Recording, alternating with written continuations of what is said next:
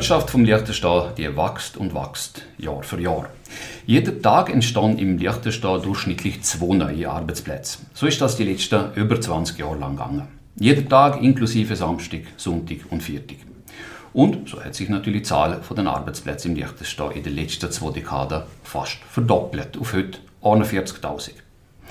Wirtschaftswachstum ist gut und sinnvoll. Ohne Wirtschaftswachstum in der Vergangenheit würden wir alle immer noch mit dem Ross auf den Acker, dort Herdöpfel stecken und Torf stechen.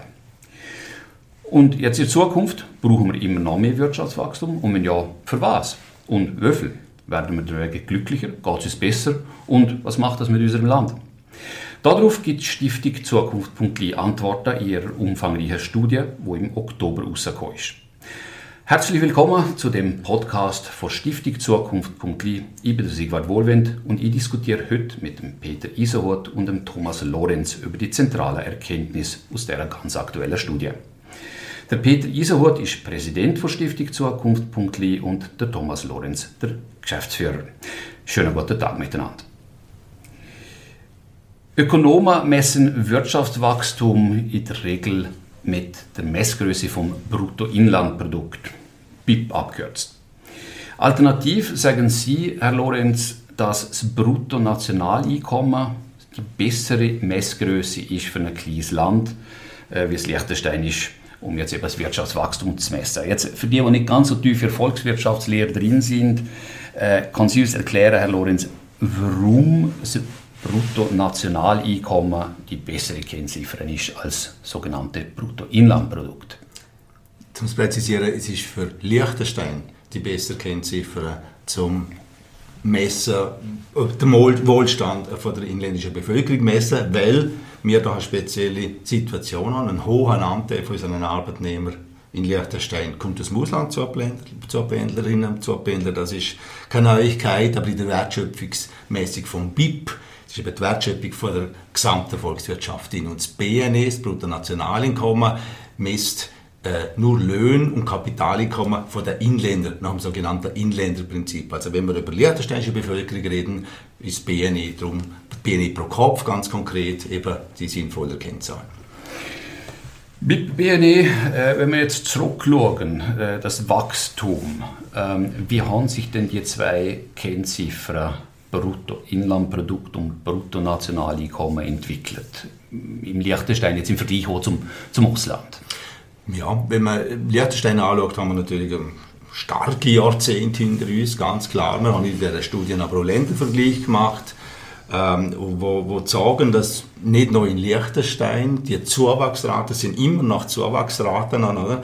aber die Zuwachsraten zurückgehen. Man sieht, dass diverse von den Vergleichsländern, wo wir für den Vergleich hergezogen haben, man sieht, dass man in diversen von den Ländern, wo wir für für den Vergleich hergezogen haben, vor dem Jahr 2000 äh, höhere Wachstumsraten da sind und die jetzt langsam sinken.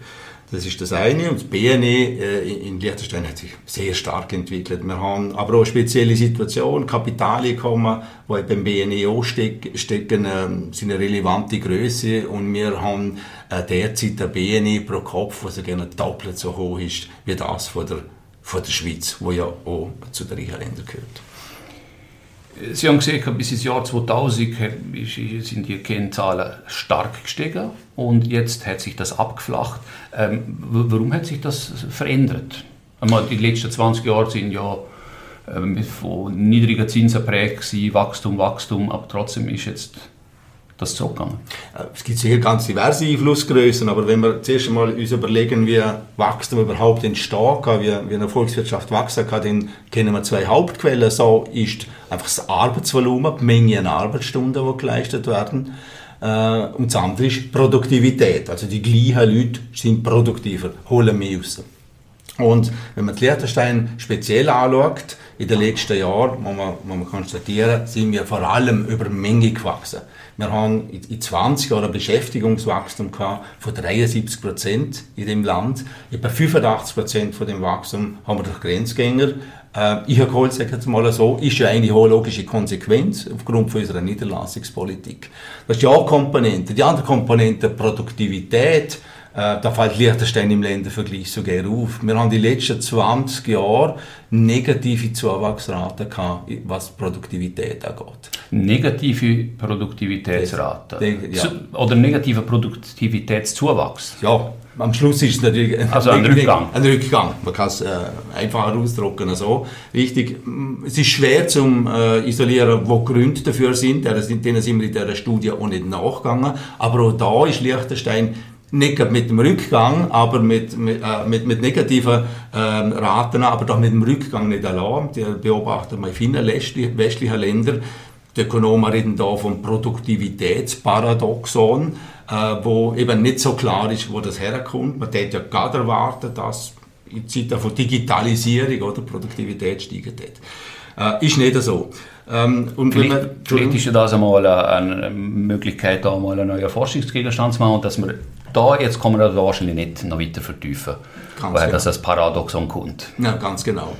Aber wenn man, wenn man die zwei Komponenten anschaut und sich überlegt, was, was ist die Vergangenheit, was ist die Zukunft, dann äh, ist die Wahrscheinlichkeit ja schon groß, dass man die, die BIP-Entwicklung, die wir in der Vergangenheit hatten, nicht kann reproduzieren in der, in der Zukunft. Was rein die Arbeitsstunden angeht, ist die demografische Entwicklung eine entscheidende Größe. Oder? Wir werden ganz grosse Jahrgänge, die jetzt aus dem Arbeitsprozess scheiden, äh, ausscheiden, in den nächsten zehn Jahren nicht mengenmäßig einfach nicht können ersetzen können. Außer es klingt uns so attraktiv in dem Land, dass man wirklich immer noch äh, im gleichen Umfang Grenzgänger äh, anziehen kann, wie das in der Vergangenheit gesehen ist. Und eben auf der Produktivitätsseite ist es schwierig, aber auch, auch da rechnen, glaube ich, ein Großteil, Großteil von den Ökonomen damit, dass Produktivität in der Zukunft auch nochmal die gleiche sein wird, wie es in der Vergangenheit ist. Also wir haben beide Komponenten, die dafür sprechen, dass wir Wachstumsraten von der Vergangenheit nur mit dem Ausmaß sehen würden in den nächsten 20, 30 Jahren.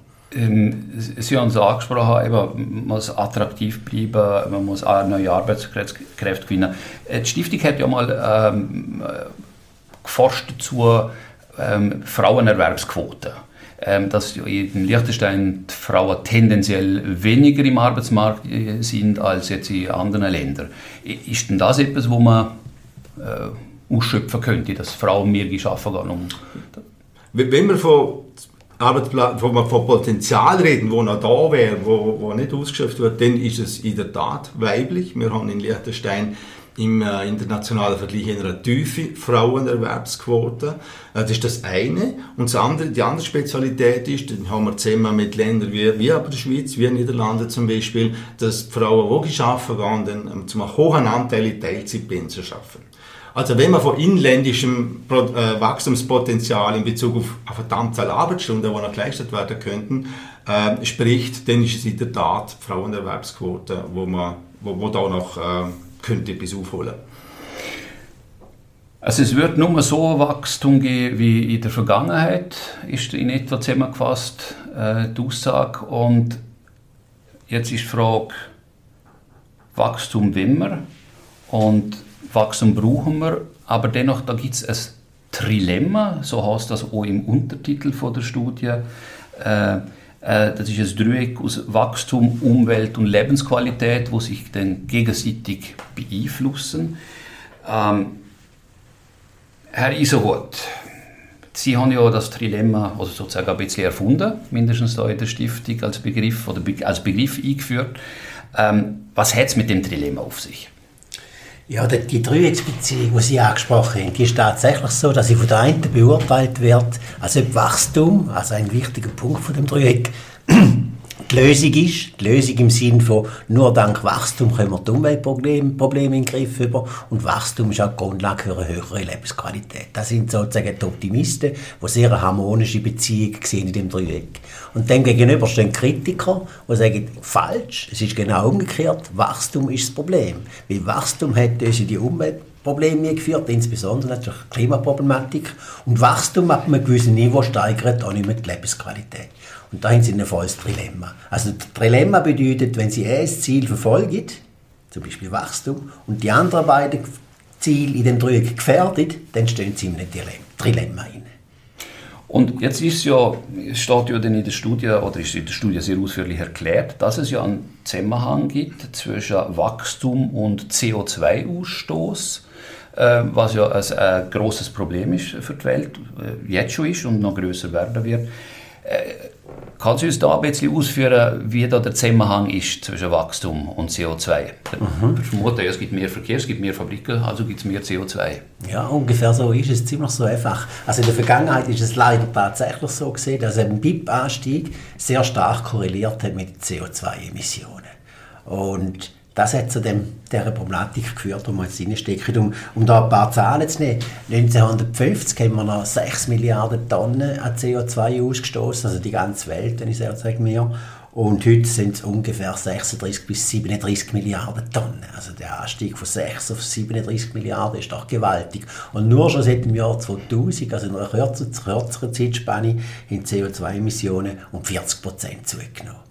Und das sind natürlich schon Zahlen, die uns eben zu denken geben und die ein wichtiger Grund sind, menschengemachter Grund, dass wir in den Klimawandel einkommen sind. Und vielleicht noch ein kleiner Vergleich zu, zu Regionen. Sehr lang ist, also bis etwa 1990 ist Europa und die USA die, die am meisten emittiert haben. Und unterdessen hat sich verlagert. Unterdessen ist Asien für mehr als 50 Prozent der CO2-Emissionen verantwortlich. Weil sie gerne den gleichen Lebensstandard haben möchten wie wir. Ja, und wie es Verlagerungen gegeben hat, das sind sozusagen die neuen Industrieländer, die entsprechend die Koalitionen, die wir vorher angesprochen haben, eben auch ausweisen. Aber bei uns in Europa und in, in, in den USA ist es ja nicht weniger geworden, der Weg. Nein, auch da hat es zugenommen. Wobei die reichen Länder, muss man schon sagen, es gibt einige reiche Länder, wo eine Entkoppelung stattgefunden hat. Das bedeutet, das Bruttoinlandprodukt wächst und CO2-Ausstoß geht ab. Das ist aber nur bei den reichen Ländern. Global ist das leider noch nicht vorhanden, sondern mit immer einen Anstieg. Und wir werden auch nach allen Prognosen mindestens bis 2030 einen weiteren Anstieg haben von den CO2-Emissionen global. Ähm, Klimaziel, äh, gerade kürzlich ist schon die Klimakonferenz zu gegangen, man hat dem 1,5 Grad Ziel äh, festgehalten, also dass die Temperatur nicht höher ansteigt. Also die, sind denn die Klimaziele überhaupt sinnvollerweise erreichbar mit der Entwicklung, wie sie bislang stattgefunden hat? Ja, man hat äh, die, die, die 1,5 Grad eben nicht mehr ausdrücklich festgehalten. Man ist nicht mehr sicher, ob die Welt das wirklich noch erreichen will äh, weil die Voraussetzungen dafür sind eigentlich sehr schlecht.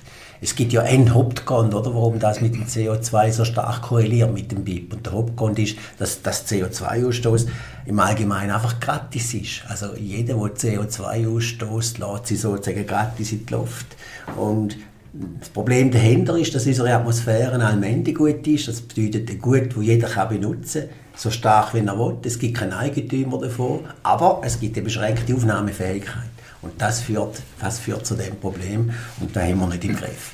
Darum ist die, die, die 1,5 Prozent, also wo man glaube nicht, nicht mehr Die 1,5 Grad. Äh, die 1,5 Grad, einmal. Die 1,5 Grad ist auch ähm, ja, unterdessen ziemlich realistisch kein, kein erreichbares Ziel mehr. Gerade nach der Klimakonferenz, die wir jetzt erlebt haben, wo wir sagen, das Ziel ist weit weg. Jetzt reden wir davon, dass wir 2,5 Prozent Erwärmung werden haben. Und wenn es nicht alle zugeben, wenn es nicht alle aufgehen, natürlich, es hat Gründe, dass man das, das nicht aufgeben wie Konsequenzen davon sind, dass gewisse, gewisse Kipppunkte erreicht werden und das für Menschheit ein sehr unangenehmes Szenario ist. Also wir sehen, der Spannungsfeld Wachstum und Umwelt ist definitiv gegeben. Äh, das zweite Spannungsfeld in dem äh, Dreieck äh, zwischen Wachstum, Lebensqualität und Umwelt werden eben Wachstum und Lebensqualität. Also verdient mehr Geld, man hat mehr Geld zur Verfügung, ähm, das, hat eine Konsequenz, ein besseres Gesundheitssystem etc. und so weiter. Ähm, aber die Frage ist ja, wenn und was ist denn wirklich ein gutes Maß an, an Lebensqualität? Mhm, die Frage dahinter ist überhaupt, was ist Lebensqualität? Und, und wenn sich die Regierungen, Staatsoberhäupter fragen, wie geht es meiner Bevölkerung, dann ist wahrscheinlich die zentrale Antwort darauf die Lebensqualität.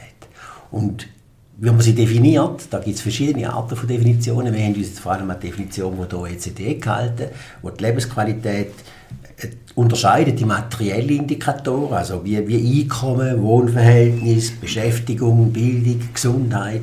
Das sind so ein paar wichtige Sicherheit, gehört jetzt glaube ich, heute gerade auch noch dazu, wichtig das zu sagen. Und dann gibt es ein paar immaterielle Indikatoren wie wie Work-Life-Balance, wie soziales Engagement, wie Lebenszufriedenheit. ganze, ganze Komponenten, die die Lebensqualität umschreiben. Und der Zusammenhang, wo Sie gefragt haben, der Zusammenhang, der ist, wenn man die Vergangenheit betrachtet, doch ziemlich eindeutig. Also die Korrelation ist sehr groß. Wenn das BIP wächst, wächst global auch die Lebensqualität. Der Zusammenhang ist ziemlich unbestritten. Es gibt auch für die reichen Länder eine speziellere Erkenntnis, nämlich dann, wenn man an einem höheren Niveau ist, dann ist die Korrelation nicht mehr so stark wie vorher. Das heißt, je besser es einem geht, desto weniger tragen zusätzliche Franken dazu bei, die Lebensqualität noch zu steigern. Aber es, es, gibt ja Expertinnen und Experten, die sagen, eben bis zu einem gewissen Grad, ich, ich habe keine genaue äh, Franken- oder Dollarzahl, ich meinte irgendwie 80'000 äh, umeinander. Äh, wenn die Schwelle einmal überschritten ist an verfügbarem Einkommen, dass die Lebensqualität dann sich völlig entkoppelt von zusätzlichem Einkommen? No, das, das lässt sich statistisch so schon nicht feststellen. Weil erstens wäre es deutlich höher, kann man jetzt sagen, und zweitens, keine Korrelation ist, ist, ist statistisch eine, eine gewagte Vermutung. Da spricht eben ein Nicht-Statistiker. Genau, und darum finde ich, darum finde ich äh, eine der wichtigsten Indikatoren im Zusammenhang mit der Lebensqualität ist ja eigentlich Armut. Oder? Weil Armut beschäftigt uns alle, denke ich. Das, ist, das geht auch äh, ein moralisch-ethischer Wert. Und wenn man die Armut anschaut, dann ist ja das einer der grossen Erfolgsfaktoren von dem BIP-Wachstum, von dem globalen. Weil wir haben die Armutsquote von 1980 von rund 42 Prozent können runterbringen, zu heute zu etwa 8, 9 Prozent. Gegenwärtig ist sie vielleicht ein bisschen angestiegen, aber das ist eigentlich die Erfolgsgeschichte. Verminderung von der absoluten Armut. Und die absolute Armutssenkung hat global natürlich zu einer ziemlich starken Lebensqualitätserhöhung geführt. Kommen wir jetzt gerade noch zum dritten Spannungsfeld. Wir haben Wachstum Lebensqualität jetzt diskutiert und wir haben Wachstum und Umwelt angeschaut. Jetzt gibt es aber noch ein Spannungsfeld zwischen Umwelt und Lebensqualität. Ähm, da gibt es Zusammenhänge. Wie schauen die aus? Also Lebensqualität hoch, gute Umwelt, da müsste ein glücklicher Mensch sein. Genau, das ist die theoretische Überlegung, stimmt das so? Und zwar darum, weil Umwelt ist ein Teilindikator von der Lebensqualität. Das heißt also, wenn die Umwelt besser wird, steigt halt die Lebensqualität und umgekehrt. Jetzt ist empirisch einfach interessant, dass die harmonische Beziehung, die wir jetzt gerade angesprochen haben, folgende Fragestellung auftischen. Nämlich in der Vergangenheit beklagen sich die Leute gemäß Umfragen immer mehr über den Klimawandel und die Problematik des Klimawandels, Konsequenzen davon. Und auf der anderen Seite sehen wir, dass die Lebensqualität trotzdem global auch angestiegen ist. Das ist ein gewisser Widerspruch, den man lösen muss. Und die einzige Lösung, die man dazu bieten kann, ist offensichtlich, dass die anderen Indikatoren, die wir am Anfang darüber geredet haben, also wie Einkommen, Bildung, Gesundheit, Sicherheit, dass die Indikatoren den Rückgang bzw. die schlechte Bewertung der Umwelt überkompensiert haben, sodass die Lebensqualität trotzdem noch angestiegen ist. Und ein anderer wichtiger Zusammenhang, der ich mir sehr entscheidend, ist, ähm, dass Verschlechterung der Umwelt eigentlich erst die nächste Generation spürt. Also es ist ein Time-Lag dazwischen und das darf ein wichtiger Grund sein, dass dort jetzt die Korrelation ein bisschen ins Schlittern gekommen ist. Also das heißt, wir machen tendenziell zu wenig, weil wir selber nicht direkt wahrnehmen, sondern das eben der nächsten Generation weiterreichen. Genau, wir machen tendenziell zu wenig, wenn Sie so den Satz anfangen, wie vor allem, weil das Preissignal nicht funktioniert, das ich vorher angesprochen habe. Also sprich CO2 als allgemein gut? Genau, CO2 als gratis gut, 80 Prozent, nochmal schnell, das, ich finde das noch eine eindrückliche Zahl, 80 Prozent von den CO2-Emissionen, die jetzt abgegeben werden in die Atmosphäre, sind gratis. Also es sind wenige Ausnahmeländer, die CO2-Steuer haben und ich habe wirklich tief muss ich schlucken, als ich die Zahl das erste Mal gesehen habe. 20 Prozent von diesen Emissionen sind subventioniert, also die haben einen negativen Preis. Wir haben jetzt die drei Spannungsfelder diskutiert. Ähm, nichtsdestotrotz, Wachstum wird es auch in Zukunft brauchen, aber es gibt aber verschiedene Konzepte äh, dazu, wie, die, wie das Wachstum ausschauen kann. Äh, Herr Isowort, können Sie mal schildern, was das für grundsätzlich unterschiedliche Konzepte sind, die man verfolgen kann? Mhm so wie Sie mir jetzt gefragt haben, muss ich gerade mal widersprechen, weil es ist nicht so, dass alle das Gefühl haben, es brauche Wachstum. Also es gibt auch wachstumskonzeptionelle Ökonomen und auch Politiker, die sagen, Wachstum ist ein Konzept aus der Vergangenheit. Das sind nicht die, die ich vorher erwähnt habe, die sagen, Wachstum ist das Problem, das Problem für die Umwelt und das Problem für die Lebensqualität. Darum braucht man in Zukunft kein Wachstum mehr, sondern wir brauchen die Degrowth. Also wir brauchen eine Verminderung vom Wachstum, weniger ist mehr, Suffizienzwirtschaft. Wir müssen uns einen anderen Lebensstil gewöhnen, wir müssen uns nicht von dem Wachstumszwang leiten lassen, wir müssen uns nicht von, von diesen Werbemaßnahmen leiten lassen, sondern wenn wir, wenn wir glücklicher wollen und eine bessere Umwelt haben, müssen wir verzichten, dürfen wir verzichten, ist nicht ein Müssen verzichten, sondern das Leben wird besser, mit weniger ist mehr. Das ist also das eine Extrem. Das Extrem verlangt natürlich eine gewisse Anpassung am Wirtschaftssystem und am Gesellschaftssystem. Aber das sind die, die Wachstum also als etwas anschauen, wo die Vergangenheit richtig ist, in Zukunft aber nicht mehr. Und wenn ich jetzt die Gegenseite, den Gegenpol anschaue, dann gibt es nach, nach wie vor die Anhänger, die sagen, Wachstum ist notwendig, so wie sie es auch moderiert haben. Und die anderen sagen, stimmt, Wachstum ist notwendig, aber wir müssen es ein bisschen grüner machen. Das sind die, die nach wie vor darauf hoffen, dass Wachstum die Lösung von diesen Problemen sind, die wir angesprochen haben. Und die zählen darauf, dass der technische Fortschritt uns weiterbringt. Die zählen darauf, dass Innovationen wichtig werden. Die zählen vor allem auch auf die unterschiedlichen Ressourcen Mensch, die da eine große Rolle spielen. Und die zählen weitgehend auf einen marktwirtschaftlichen Prozess, also eben Kostenwahrheit, CO2-Preis, die uns da weiterbringen könnte. Und dann gibt es eine Mittelposition, das ist insbesondere die OECD, wo so Beyond Growth Konzept entwickelt hat, oder Post Growth, also Nachwachstumskonzept. Und die sagen, wir müssen den Fokus nicht mehr aufs Wachstum legen, sondern den Fokus legen wir auf die Umweltqualität und wir legen den auf die Lebensqualität. Und was daraus entsteht, ob Wachstum ja oder nein, ist nicht so wichtig, aber entscheidend ist der Wechsel vom Fokus. Das sind die Vertreter, das sind ungefähr die drei, die man kann, oder vier, fünf Konzepte, die man kann aufzählen kann. Der, der, Unterschied, noch schnell der letzte Satz dazu, der Unterschied ist einfach, dass der Staat in diesen verschiedenen Konzepten sehr eine unterschiedlich starke Rolle einnimmt. Wir haben es gemerkt beim Degrowth, als ich angefangen habe damit, dort übernimmt der Staat eine ganz vehemente Rolle, indem er wirklich ein anderes Wirtschaftssystem braucht und auch ein anderes Regierungssystem braucht. Im Gegensatz zu den Growth-Verfechtern, wo eigentlich nicht viel muss geändert werden muss, außer dass man gewisse Preiseffekte wie beim CO2 Kostenwahrheit mehr Marktwirtschaft einführen Das sind die Konzepte. Wo ist jetzt Stiftung Zukunft.li und was für Schlüsse oder umgekehrt muss ich fragen, was für Schlüsse hat denn Stiftung Zukunft.li für Liechtenstein zu haben? Was ist denn ein gutes Wachstumskonzept für Liechtenstein? Ja, also es wäre ja schön, oder, wenn man die gleiche Ausgangslage hätte, die gleiche Empirie, die wir jetzt besprochen haben, dass man dann nachher auf den gleichen Schluss kommt. Und so ist es ja eben nicht, wie wir jetzt gerade das Wachstumskonzept besprochen haben. Wie Liechtenstein sich in dem Dilemma hineingeschlagen hat, in diesen Zielsetzungen, über das ist Thomas Lorenz dieser Sache näher angegangen und hat die Wirtschaftspolitik von Liechtenstein näher unter die Lupe genommen. Ja, dann, Herr Lorenz, da dazu, was und wie hat Wirtschaftspolitik ausgelockt und wie sollte sie sinnvollerweise in Zukunft ausschauen?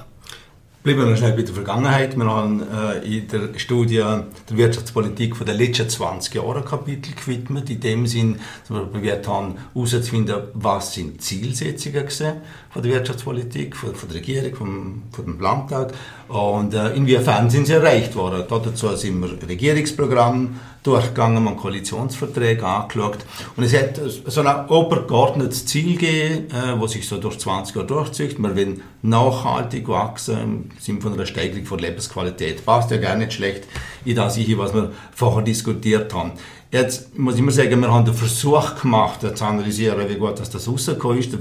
Es ist nicht beim Versuch geblieben, wir haben natürlich uns Mühe gegeben, aber es ist nicht einfach, weil die Formulierungen in, in, in äh, politischen Programmen meistens wenig konkret sind. Ich mache ein Beispiel. Ein ist zum Beispiel gesehen, wir wollen äh, diversifizierte Wirtschaft. Also diversifiziert können wir sie in Bezug auf Arbeitsplätze, in Bezug auf Steuersubstrat, in Bezug auf Wertschöpfung. So konkret ist das nicht wahr. Aber gleichwohl, wir haben die Hauptkomponenten, Hauptzielsetzungen angeschaut. Insgesamt, denke ich, kann man eine gute Note geben. Man, man schaut, äh, was, äh, was sind gute Rahmenbedingungen, inwiefern sind die erhalten geblieben, bestehen sie heute noch. Ähm, Marktzugang ist eines von der Hauptsätze, internationaler Marktzugang. Da haben wir natürlich mit der EWR-Mitgliedschaft, mit dem Zollvertrag zwei ganz große Verträge. Man hat sich aber auch Mühe gegeben, im Rahmen von der EFTA-Mitgliedschaft, um andere Märkte wieder zu schliessen. Hat, hat auch funktioniert. Also ganz viele Komponenten, glaube ich, kann man sagen, haben wir gut gemacht die letzten 20 Jahre.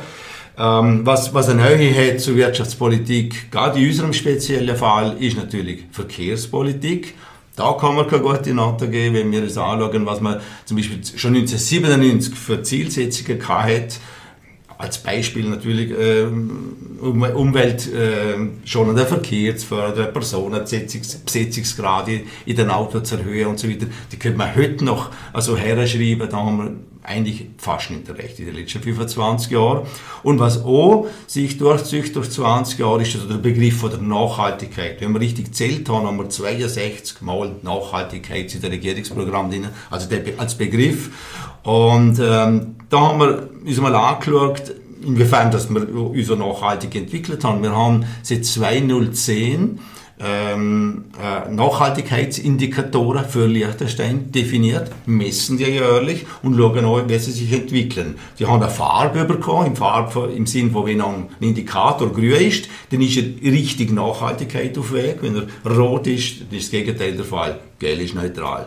Und da muss man sagen, äh, gibt es ein paar Indikatoren für den Bereich Wirtschaft. Oder? Dort kann man feststellen, zwischen 2010 und jetzt 2022, der letzte mäßig, ähm, hat sich nicht positiv entwickelt, also man weniger grüne Indikatoren jetzt im 2022 als nach 2010. Dann hat es ein paar andere ganz wirtschaftsnahe Bereiche wie Arbeit, Ressourcen, Energie und so weiter. Dort sind wir gut auf Weg, muss man, muss man attestieren. Und, und von der, äh, halt der zentralen äh, Bereich, der Verkehr, hat zwar nur drei Indikatoren drin, aber dort sind wir einfach versus Nachhaltigkeit auf Weg. Wir haben keinen von diesen drei Indikatoren mehr, der heute noch auf Größe steht. Hm. Äh, wenn wir jetzt gerade noch schnell beim Thema Messiger sind, möchte ich noch schnell auf einen anderen Punkt, äh, wo noch wichtig ist. Ähm, Wohlfahrt, wohlfahrtsmäßig, es gibt ja Indikatoren, wie gut geht es einem Menschen, natürlich sehr unterschiedlich, weil es gibt ja 39'000 verschiedene Menschen da im, im letzten, aber äh, und dann gibt es Lebensqualität und es gibt den Begriff Wohlfahrt. Wie gibt es da einen Unterschied oder ist das das Gleiche? Es gibt keinen Unterschied. Wir sind synonym. Wir verwenden gerne den Begriff Lebensqualität, weil so vom Wortlaut her zwischen Wohlfahrt und Wohlstand eine Nähe ist, wo man den gerne verwechselt. Also wir reden von Lebensqualität. Äh, wir haben auch beschrieben, warum das SPIP, wo die Wertschöpfung messt, eben kein Indikator ist für Lebensqualität. Es ist nicht für es konzipiert. Wir haben vorher von Peter Isowat äh, gehört, was wie viele Indikatoren oder ganz verschiedene Indikatoren Lebensqualität definieren. Das kann das BIP nicht leisten. Wir haben uns andere Indikatoren angeschaut, die heißen zum Beispiel Happy Planet Index oder Better Life Index.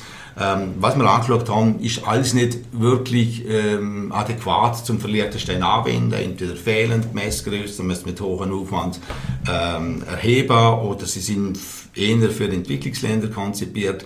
Und darum ähm, komme ich jetzt zurück zum äh, Thema Nachhaltigkeitsindikatorensystem. 55 Indikatoren haben wir definiert und die könnten nach unserer Ansicht eben eine Systematik sein, wie Liechtenstein äh, seine zukünftige Entwicklung auch ganz bewusst in Bezug auf Nachhaltigkeit und Lebensqualität können steuern. Nicht nur messen, sondern auch steuern.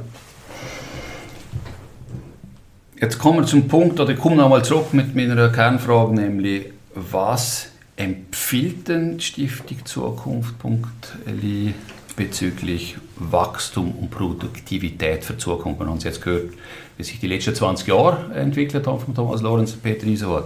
Was ist Empfehlung? Mhm. Also die Frage Wachstum, ja oder nein muss man ein bisschen unterscheiden. Ich glaube, wenn man, wenn man über die Welt redet, ist die Antwort völlig klar. Global müssen wir wachsen. Ist es wirklich wie ein Wachstumszwang? Und zwar einfach darum, ich habe es vorher erwähnt, bei der Armutsquote, wir sind zwischen 9 und 10 Prozent immer noch Arm, Armut und absolute Armut. Das heißt, tragische Zahl, elf Kinder verhungern gegenwärtig pro Minute. Also da braucht es Wachstum, das, aus dem Elend rauszukommen. Das ist eine Arroganz von der Satten, die das Gefühl haben, es brauche weltweit kein Wachstum. Nur schon null Wachstum, nur schon kein Wachstum wäre für die Welt eine Katastrophe. Also das als Bemerkung zum, zu der Weltwirtschaft. Wenn man es für Liechtenstein anschaut, sieht es schon ein bisschen anders aus. Wachstum ist auf jeden Fall kein Selbstzweck. Das heißt, es ist ein Mittel zum Zweck, wir mit, mit Wachstum etwas erreichen. Und wenn wir uns vor Liechtenstein speziell fragen, da wollen wir denn erreichen, dann hat man schon aus der Antwort von Thomas Lorenz herausgehört. Wir sind überzeugt, dass Lebensqualität eigentlich das Ziel ist, wo Wachstum dienen sollte. Also, wenn Wachstum nicht mehr zur Steigerung von Lebensqualität beiträgt, dann wird es sehr unökonomisch. Und das ist auch der Grund, warum wir für Liechtenstein Strategie Lebensqualität vorschlagen. Darauf kommen wir dann wahrscheinlich ein bisschen später. Ihre zweite Frage ist noch wegen der Produktivität. Und Produktivität in Liechtenstein hat wie zwei Aspekte. Ein, es ist kein Problem in dem Sinn, als das Niveau von der Produktivität in Liechtenstein sehr hoch ist. Schwieriger, das hat Thomas Lorenz vorher eindrücklich erklärt, schwieriger ist die Entwicklung von der Produktivität, weil die retour gegangen ist. Und dann fragt man sich als erstes natürlich, wenn man so eine Entwicklung sieht, wer ist denn der verantwortlich für das? Und da müssen wir klar sagen, verantwortlich sind innovative Unternehmen, sind innovative Menschen und nicht in erster Linie eine Regierung, nicht ein Gesetz, das man machen kann zur Steigerung der Produktivität oder so etwas. Es ist keine staatliche Veranstaltung.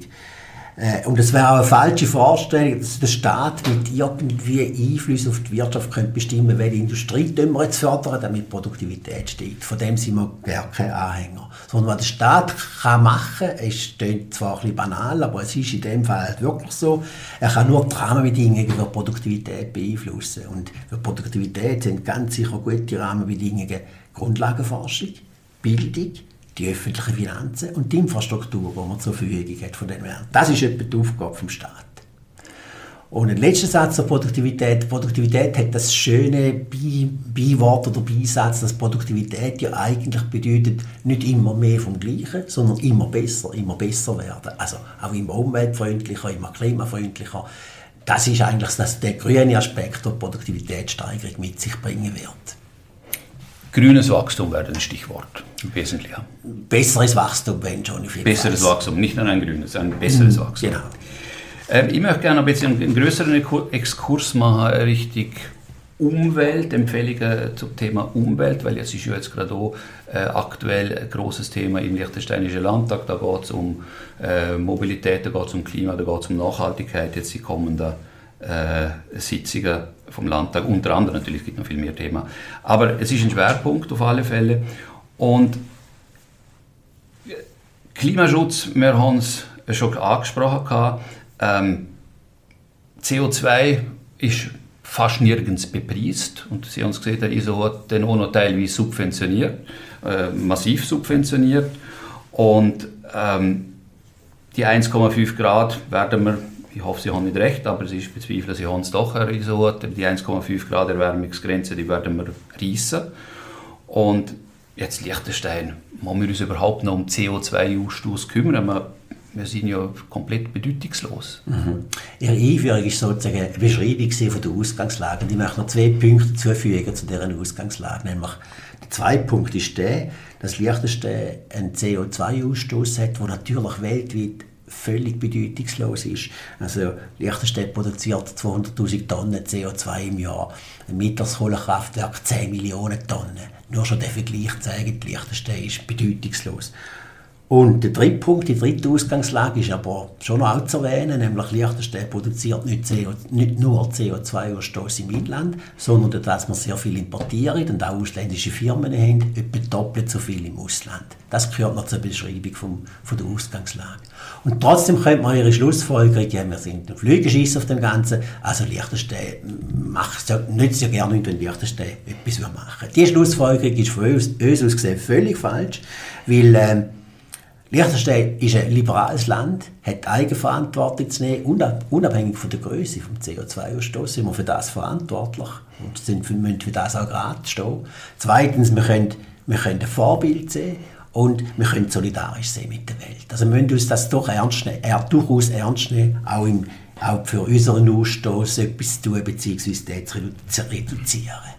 Allerdings, allerdings, das ist der letzte Satz dazu, ist es sehr gefährlich, wenn man die Ausgangslage nimmt, dass man schlussendlich nur Symbolpolitik betreibt.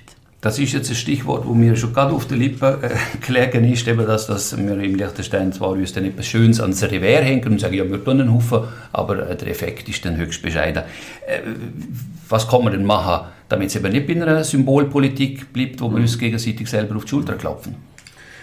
Ich, ich, möchte Sie gerne schnell wiederholen zu dem, was Sie gerade gesagt haben, wie mir das so wichtig ist. Nämlich die Effizienz, sind Sie schon angesprochen, sind zwar nicht Effizienz ins Maul genommen, aber das, das äh, beschreiben quasi, wichtig ist, für das Klimaproblem zu lösen, dass jeder eingesetzte Franken eine möglichst hohe CO2-Reduktion bringt. Da ist eigentlich niemand dagegen hinter dem Satz. Kriterium Effizienz ist wirklich in, dem, in dieser Problematik entscheidend. Und dann stellt sich die Frage, ja, wo denn? Also, wo ist es denn, wo ist es denn günstig? Wo können wir am meisten rausholen? Und die Antwort ist einfach so, dass Klimaschutz im Inland, in Liechtenstein oder auch in der Schweiz sehr teuer ist aufgrund von unserer Entwicklung. Und im Ausland um ein Vielfaches billiger oder günstiger. Tiefer, wenn man das auch mal formulieren Und daraus folgt eigentlich die ganz rationale Ableitung, wir müssen doch unbedingt, wenn wir dem Klimaschutz dienen wollen, müssen wir doch die unterschiedlichen Vermeidungskosten probieren auszunutzen. Das heißt, wie die Pariser Verträge übrigens auch vorgesehen, dass man Klimaschutzprojekte eben auch im Ausland macht, weil man dort eine höhere Effizienz hat, weil man dann ambitiöser sein bezüglich Klimaschutz und auch ehrgeizige Ziele kann setzen. Und jetzt ist aber ganz wichtig, es geht also in dieser Problematik nicht um ein Entweder-Oder, wie es vielleicht zwischen ihnen tönt hat, also entweder im Inland oder im Ausland, sondern es geht also sowohl als auch, insbesondere für Liechtenstein, also sowohl im Inland etwas tun, aber eben auch global, weil, Sie haben es am Anfang schon betont, ein globales Problem kann nur global gelöst werden. Liechtenstein sieht ja, oder mindestens in der, der vorgelegten Klimastrategie von der Regierung, ist schon vorgesehen, dass ein Teil von den äh, CO2-Kompensationen im Ausland stattfinden sollte können, also bis zu 10 Prozent vom, investierten Kapital dort. Ähm, sind denn die 10 Prozent das, was ausreichend ist? Ja, die 10% ist das Maximumziel, oder, wo, wo im, im CO2-Gesetz steht. Äh, und da halten wir natürlich einfach für eine, für eine unmögliche Selbstbeschränkung, die man sich da auferlegt. Es, es, macht keinen Sinn, die Grenzen sich zu setzen, sondern wichtig wäre Flexibilität zu haben. Äh, insbesondere auch darum, weil weil man sich ja man muss bewusst sein, dass Liechtenstein im Ausland einen doppelt so hohen CO2-Fußabdruck hat wie im Inland. Darum spricht eigentlich alles dafür. Auch ein zweiter Grund, warum vieles dafür spricht, neben der Effizienz, seine Verantwortung auch gegenüber den Auslandemissionen wahrzunehmen und etwas zu tun, dass man es dort einschränkt. Also eben, wir importieren gut Kleider, wir importieren Autos, wir importieren Rohstoffe und damit verursachen wir äh, CO2-Emissionen. Darum halten wir von dieser 10%-Beschränkung eigentlich nicht für uns aus gesehen, würde es bedeuten, dass man die kann streichen die, die 10%-Beschränkung. Und dann auf internationaler Ebene, wie es ein globales Problem ist, schon einiges tun. Erstens, einen Einsatz zeigen im multilateralen Rahmen, also sich für Kostenwahrheit einsetzen, ob das jetzt ein CO2-Preis ist, ob es CO2-Steuer ist, ob es ein Emissionshandel ist, ob es ein Klimaclub ist, das sind so Diskussionen im internationalen Rahmen. Und zweitens, im internationalen Bereich bilaterale Abkommen versuchen zu treffen. Das macht vor allem die Schweiz, das ist relativ aufwendig. Liechtenstein sollte von uns aus gesehen abklären, ob ein Anhänger die Schweiz da möglich wäre. Und dann im nationalen Rahmen bedeutet es, vorwiegend eben Schutz vor dem Klimawandel. Also resilient werden? Ja, und sich resilient werden, indem man sich schützt vor den Gefahren, die aus dem Klimawandel entstehen. Äh, Sie haben vorhin gesehen, die 10%-Quote, die können wir streichen. Streichen im Sinne von, man sollte sie nicht beschränken, also man sollte keine, äh, keine CO2-Emissionen kompensieren sondern man sollte beliebig viel von den Maßnahmen auch im Ausland machen können, wenn sie effizient sind. Ja, also wir sind insbesondere gegen die Beschränkung, weil wir zuerst einmal müssen schauen, was gibt es für Projekte, Projektevaluation machen, wie viel können wir dort äh, CO2-Mass, CO2 reduzieren, CO2-Emissionen und sich dann entscheiden, was ist der beste und effizienteste Weg. Vielleicht ist es schlussendlich dann nur 15% oder 30%, aber vielleicht ist es auch 80%. Also da hängt einfach von dem Projekt ab, wo man schlussendlich Auge fasst und kontrolliert. So, jetzt haben wir den Exkurs da äh, rund um Klimapolitik, ich möchte jetzt da schließen und zum letzten Baustein in dem Dreieck Wachstum, Umwelt und Lebensqualität kommen. Das ist eben die Lebensqualität, haben uns vorher schon angesprochen, äh, kurz. Und äh, was sind die Empfehlungen rund um das Thema, wo man im Liechtenstein sollte aus Ansicht von der Stiftung umsetzen? Ich möchte mit, mit anfangen, dass man der Artikel 14 unserer Landesverfassung kennen, dass die Förderung der Volkswohlfahrt die oberste Aufgabe vom Staat ist. Das steht hier ganz schön auf dem Peter-Kaiser-Platz äh, breit aus. Ähm, Und wenn wir das ja ernst nehmen und uns mal überlegen, ja, was könnte das heißen? Wie, wie könnte man den Staat, der, der Verfassungsauftrag operabel machen? Da kommen wir auf das zurück, wo wir vorher schon gesehen sind. Ich glaube, wir müssen das Rad gerne nicht neu erfinden, sondern uns mal betrachten, was die, Nachhaltig, die 55 Nachhaltigkeitsindikatoren als Instrument da könnten leisten. Im Sinn von, äh, wenn wir ähm, Volkswohlfahrt, Volkswohlfahrt fördern, dann stellen wir die Lebensqualität auch als Zielsetzung von der Wirtschaftspolitik. Wachstum per se, gibt auch so einen schönen Satz, äh, wo gesagt worden ist, äh, wenn, wenn, Wachstum nur der Förderung vom Lebens, von Lebensqualität dient, dann wird Wachstum unökonomisch. Sehr nachvollziehbar. Wachstum ist nicht ein Selbstzweck.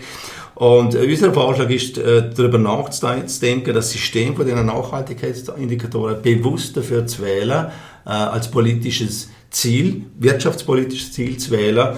Und äh, in dem Sinn, dass man sieht, wir haben 55 Indikatoren, unterhalten wir uns mal darüber, welche, drei, vier, fünf, sechs äh, sind die wesentlichen zur Steigerung, zum Erhalt der Steigerung von Lebensqualität. Ich mache ein Beispiel. Es gibt zum Beispiel äh, einen Indikator, der heißt Zeitungsfläche pro Einwohner. Es gibt einen anderen Indikator, der heißt umweltfreundlicher Personenverkehr. Natürlich fließen die Aspekte heute in eine Verkehrspolitik, in eine Raumpolitik ein. Aber unsere Ansicht ist, wenn man gezielt, ganz gezielt sieht, wir machen aus den heute roten Indikatoren, ist das Ziel von der Politik, die grün zu machen, oder? Äh, im Sinne von Nachhaltigkeit zu entwickeln, dann ist das aus unserer Sicht ganz ein anderer Zugang äh, zum, zum Thema Nachhaltigkeit, als wir heute vielleicht kennen als, als als Schlagwort, wo, wo sich in dem politischen Programm findet. Das werden wir zur Diskussion stellen Freund, wir müssen das Rad nicht neu erfinden, man muss nicht irgendeinen Index nehmen, wo, wo schwierig äh, zu erfüllen ist für Liechtenstein, sondern nutzen wir ein System, wo wir haben und überlegen wir einmal, inwiefern dass wir äh, Lebensqualität über das System ins Zentrum von einer politischen Aktivität stellen kann. Jetzt habe ich noch eine letzte Frage in dem Kontext, und zwar, ähm, Sie haben ja auch schon jetzt mittlerweile mit Personen gesprochen über die Studie, Ihre Empfehlungen, die Ihnen gegenüber formuliert. Was sind denn so die Rückmeldungen bis dato? Es ist wie immer, man ist nicht immer das ist ganz klar. Ähm, sowohl beim Thema vom, von der Klimapolitik, wo der Peter Riesenhut ausgeführt hat, ähm, gibt es natürlich unterschiedliche Meinungen. Die Regierung hat sich das Ziel schon gesetzt und, und äh, hat auch kommuniziert, dass sie dem Ziel festhalten wollen. Wir haben äh, auch Diskussionen mit dem Landtag geführt, da haben wir auch gespürt, dass äh, diverse Landtagsabgeordnete durchaus äh, Überlegungen da sind oder zumindest äh, diskutiert werden kann, ob man das Ziel soll aufweichen oder, oder überhaupt fallen lassen. Ich sage äh, Lebensqualität, da, da habe ich schon gemerkt, äh, dass man einen Denkanstoß vielleicht setzen kann. Das ist natürlich auch ein Thema, das, das kann man nicht von heute auf morgen. Es gibt ein Gesetz, wo heißt, jetzt nehmen wir Nachhaltigkeitsindikatoren als Ziel. Das, das ist ein Prozess und da hoffen wir einfach, dass man äh, irgendwie ein Zusammengesetz setzen kann, äh, wo, wo, wo, man eine Diskussion auslösen kann, wo vielleicht die oder andere politische Partei sagt, okay, jetzt finden wir auch einen sinnvollen Weg, warum äh, nehmen wir das nicht äh, in, in ein zukünftiges Parteiprogramm auf. Das wäre wär schön für uns, dann hätten wir, äh, hätten wir etwas erreicht. Danke für die Ausführungen, Thomas Lorenz. Ich bedanke mich auch beim Peter Iserhut äh, für die kompetenten Ausführungen. Die Stiftung Zukunft.li hat jetzt ja ihre Empfehlungen abgegeben, wie eine wirtschaftliche Zukunft ausschauen kann äh, innerhalb von dem Dreieck, von dem Spannungsfeld.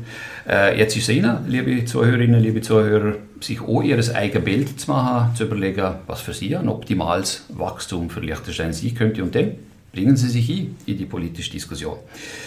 Ich sage Dankeschön fürs Zuhören, allen, die es bis dahin geschafft haben. Danke am Stiftungsrat Peter Isowat und am Stiftung Zukunft.li Geschäftsführer Thomas Lorenz für Zeit, die sie sich genommen haben, um mit mir da einzutauchen in die Studie Wirtschaftswachstum, Trilemma zwischen Wachstum, Umwelt und Lebensqualität.